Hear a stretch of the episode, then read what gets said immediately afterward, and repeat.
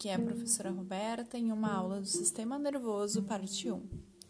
O sistema nervoso é responsável pela comunicação, sensibilidade e controle do organismo.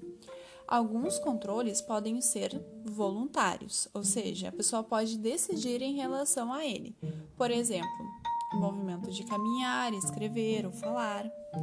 Ou pode ser de controle involuntário, em que a pessoa não consegue controlar, como por exemplo os batimentos do coração e movimento de órgãos internos.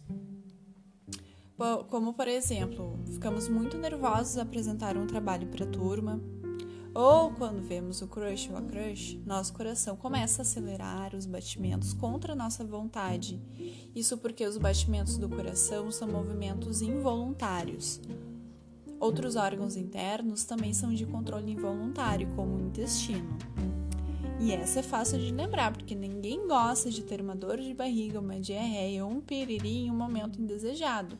Isso porque o intestino responde a um controle involuntário do organismo. Outro exemplo é o útero que se contrai durante a menstruação e gera uma dor desconfortável, até mesmo infernal. Se pudéssemos decidir, mudaríamos esses movimentos internos do corpo por nossa própria vontade, mas não podemos, porque são movimentos involuntários. E a principal célula que compõe o sistema nervoso é chamada de neurônio. Os neurônios são células em forma de estrela com um rabinho. Essa estrela se chama dendrito e o rabinho axônio.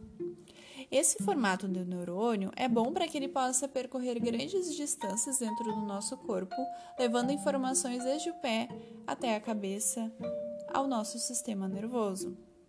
Mas você sabia que os neurônios não se encostam? Pelo menos a maior parte deles não?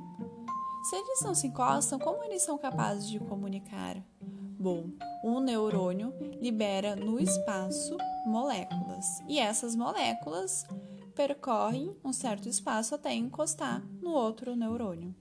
Mas por que, que esses neurônios não se encostam? Bom, os neurônios eles geram como se fosse uma corrente elétrica. E esses neurônios em específico, se eles encostassem no outro, poderia dar um curto-circuito e eles poderiam acabar morrendo, células que morrem. E isso não seria nada bom para o nosso corpo.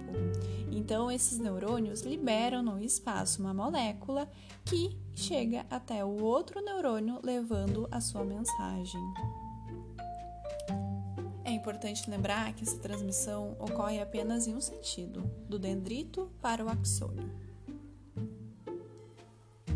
Nós podemos pensar também no nosso sistema nervoso como uma rede de neurônios